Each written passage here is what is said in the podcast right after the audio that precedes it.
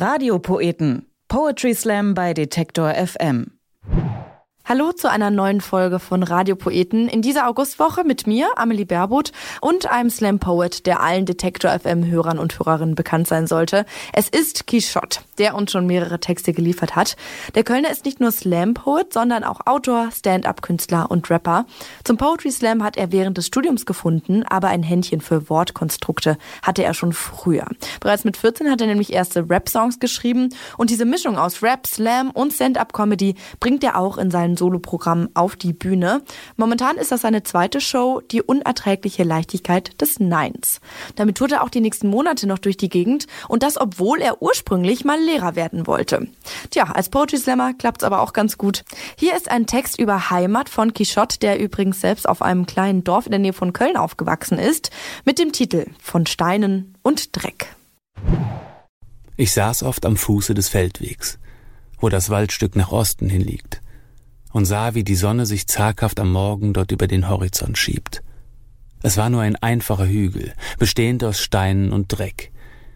Wie dem auch sei, einen Teil meines Herzens bekam ich dort einfach nicht weg. Ich schrieb dort am Fuße des Feldwegs manch Lage beklagenden Satz und verfluchte den Mangel an Altersgenossen an diesem erhabenen Platz. Man könnte, das kann ich nicht leugnen, das ganze verdammte Gebiet getrost als Idylle bezeichnen, wenn man's nur an Samstagen sieht. Und so zog ich, sobald ich das konnte, mit wächsernen Flügeln gen Licht, natürlich nicht ohne mich nochmal zu setzen, auf meinen Hügel im Nichts. Dann tauchte ich waghalsig unter, im wüsten Getümmel der Stadt, wo man Versprechen in bunte Reklamen und schimmernde Wünsche verpackt. Hier, wo die Nacht keine Sterne, der Hahn keine Stimme mehr hat und jeglicher Vorsatz an schillernden Tagen in irgendeiner Kneipe versackt. Ich bemühte mich stets zu verleugnen, woher ich doch eigentlich kam, den Dreck und die Steine, vergaß ich für einige Jahre wahrscheinlich aus Scham. Ich war in der Oper zu Dresden. Ich stand zwischen Buda und Pest und ich atme den Staub auf den Bühnen der Welt, solange mich das Publikum lässt. In Hamburg hat jedes Theater mich mindestens einmal verschluckt. Ins Schauspielhaus habe ich, das gebe ich zu, mich mehr als nur leidlich verguckt. Von dort über München bis Leipzig trat ich ins Scheinwerferlicht, auch an Tagen, an denen ich dachte, jetzt will ich das eigentlich nicht. Ich sah, wie die Fasern des Staubes verwirbeln im Glänzen des Strahls und hörte das lauschende Schweigen beim Blick in die Menge des Saals. Ich reiste von Wien bis nach Zürich, erzählte in Nizza am Strand, auch wenn den Veranstaltern klar sein musste, dass man mich dort nicht mehr verstand. Ich habe, das kann ich heute sagen, ein bisschen gesehen von der Welt. Doch fragte man mich, wo ich herkam. Dann habe ich mich immer verstellt. Ich hätte, das weiß ich jetzt selber, die Wahrheit im nebligen Rauch von kosmopolitischer Urbanität eigentlich nicht zu verdrehen gebraucht. Ich bin Deutscher, geboren in der Pampa. Von der Heimat wollte ich fort, ein Baum zwischen Bäumen gewachsen und irgendwann beinahe verdorrt. Flüchtete ähnlich wie Kästner, doch aus vollkommen anderer Not, weil ich meinem Hügel aus Steinen und Dreck im Herzen zu sein verbot.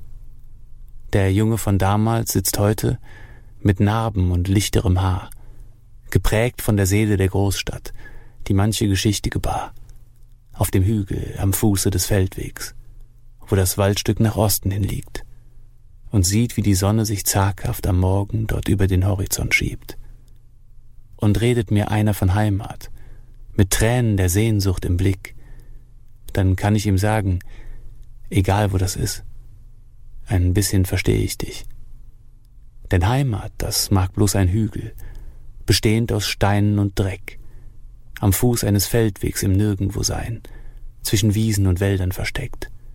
Ein Platz, den du oft schon verleugnet, vielleicht sogar häufig verflucht, von dem aus du, als dich die Füße zu tragen begannen, das Weite gesucht und schließlich zwar räumlich entfernt hast, doch ließ dieser Hügel aus Dreck den Jungen zwar ziehen, hat ihm Flügel verliehen, doch sein Herz, das ließ er nicht weg. Das war von Steinen und Dreck von Quichotte. Das nächste Mal zu sehen ist er am 24. August in Groß-Gerau beim Volk im Schlossfestival in Schloss Dornberg.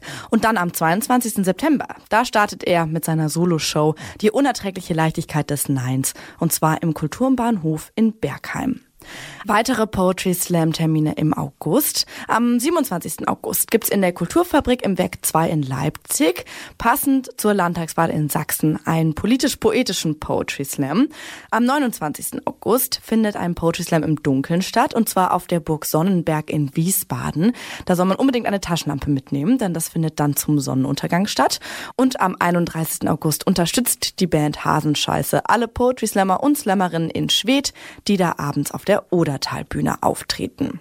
Und wenn ihr bequem von zu Hause Poetry Slam hören wollt, dann schaltet doch mittwochs unsere Sendung Der Tag ein im Detektor FM Wordstream oder sucht nach Radiopoeten in eurer Podcast-App oder auf detektor.fm.